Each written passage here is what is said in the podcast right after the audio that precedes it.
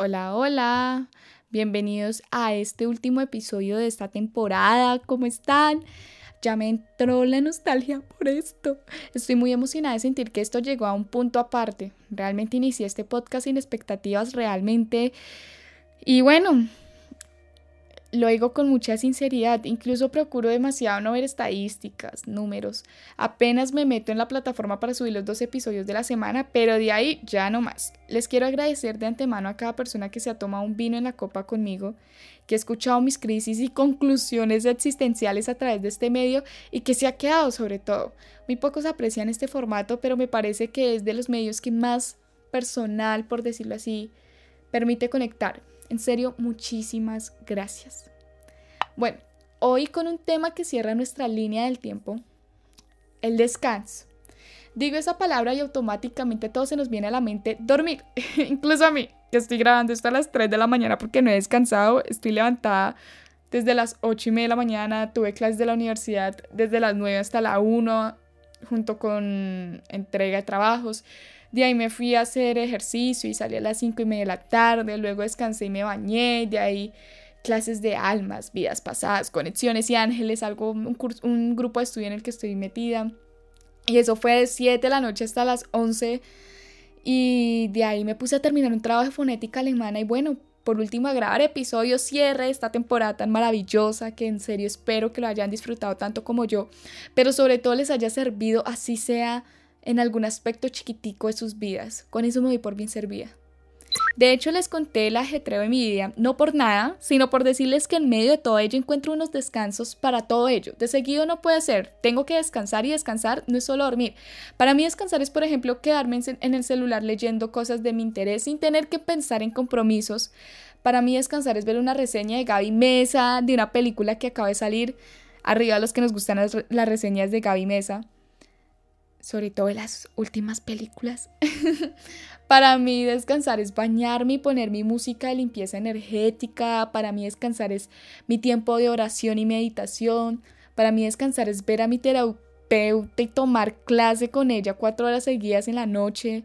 Aprender lo que tanto me interesa y gusta en el momento. Para mí eso es descansar. Que claro, amo con el alma dormir. ¿Quién no disfruta dormir? Pero también amo sentir que descanso con los ojos abiertos que me deleito viviendo y eso es mi descanso dentro de la rutina. Ahora la pregunta es, ¿cuál es tu descanso? Te doy un tiempo para pensar.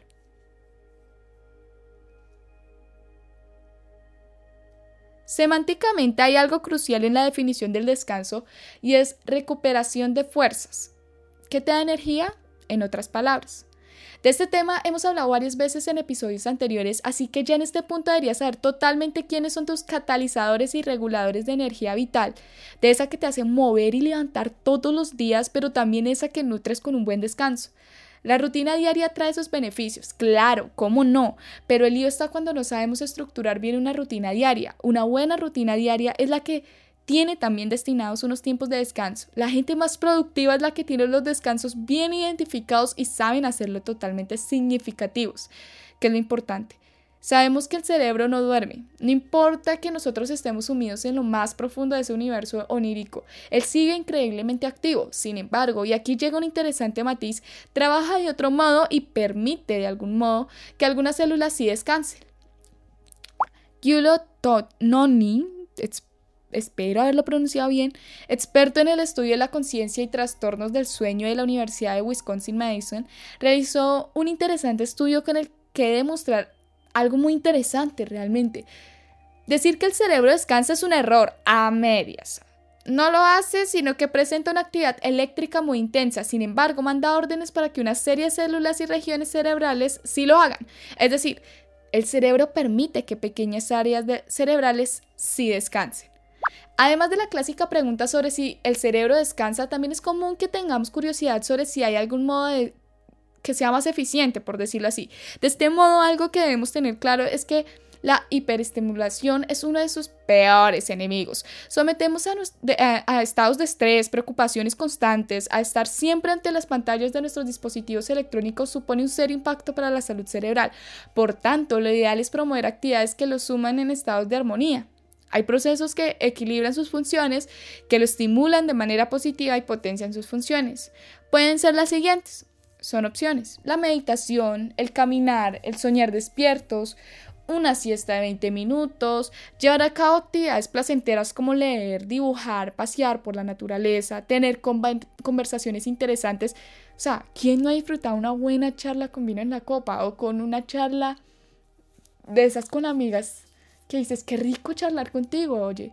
Uno identifica bien a esas personas con las que uno le gusta charlar. En lo personal, mis meditaciones las hago apenas empiezo el día para intencionarlo precisamente, pero eso no quiere decir que no me pasen cosas que me afecten en el día, claro que sí, pero intencionar hace que lo empieces con la mejor energía, con la mejor intención, aunque suene redundante, con la mejor disposición, en resumidas cuentas. Aunque las siestas tan cortas no puedo, me quedo 20 minutos y de ahí nadie me levanta, me termino quedando una hora descansando y lo de las actividades placenteras, esas son mis recomendadas de descansos entre jornadas o entre el horario del día, por así decirlo. Ahora, por otro lado, vamos por el lado un poco más químico. De nuevo, las hormonas, que ya son famosas acá en el podcast. Raro el episodio en que no hablé de hormonas. La melatonina es una, una hermosa hormona que se encuentra de forma natural en nuestro cuerpo. Se produce a partir del aminoácido esencial triptófano, mediante la transformación de la glándula pineal, la cual está en la base del cerebro, de serotonina en melatonina. Vamos a ver las increíbles, pero en serio increíbles funciones de esta hormona, que cuando la investigué quedé así como ¡Oh! me encantó. La primera, regula nuestro reloj biológico. La regulación de la secreción de melatonina se ve afectada por la luz. Nos provoca sueño por la noche cuando aumenta la cantidad de melatonina en nuestro cuerpo y nos hace despertar cuando disminuye. La melatonina estimula la secreción de la hormona del crecimiento. Esta sería su segunda función. La tercera, parece intervenir regulando nuestro apetito y modulando la producción de gonadotropinas que se encargan del desarrollo y funcionamiento de ovarios y testículos. Cuarto, actúa como un potente antioxidante combatiendo los radicales libres. Y quinto, mejora el sistema inmunológico, ayudando a inhibir algunas infecciones, pues aumenta nuestras defensas naturales, entre muchas otras funciones, por supuesto, pero estas son las más destacadas. ¿Ven lo increíble que es esta hormona? De esta manera es más que evidente que el descanso es necesario, tanto para nuestra salud mental como física. Es imposible engañarnos en este ámbito. Es necesario que nos organicemos bien, que seamos productivos, pero también que entendamos que el principal motor de la productividad es el buen descanso. Bueno, hasta acá llegamos por un buen rato. Nos seguiremos el próximo año. Por lo lejos que está, obvio. y gracias por compartir este último vino en la copa conmigo de esta temporada. Para un contenido visual de lo mucho y poco que hablamos tú y yo, sigamos conversando a través del Instagram del podcast arroba vino en la copa. Te espero para la próxima copa de vino en la próxima temporada en el próximo año. Gracias por escucharme y un placer haber llegado a ti. Con amor, Laura.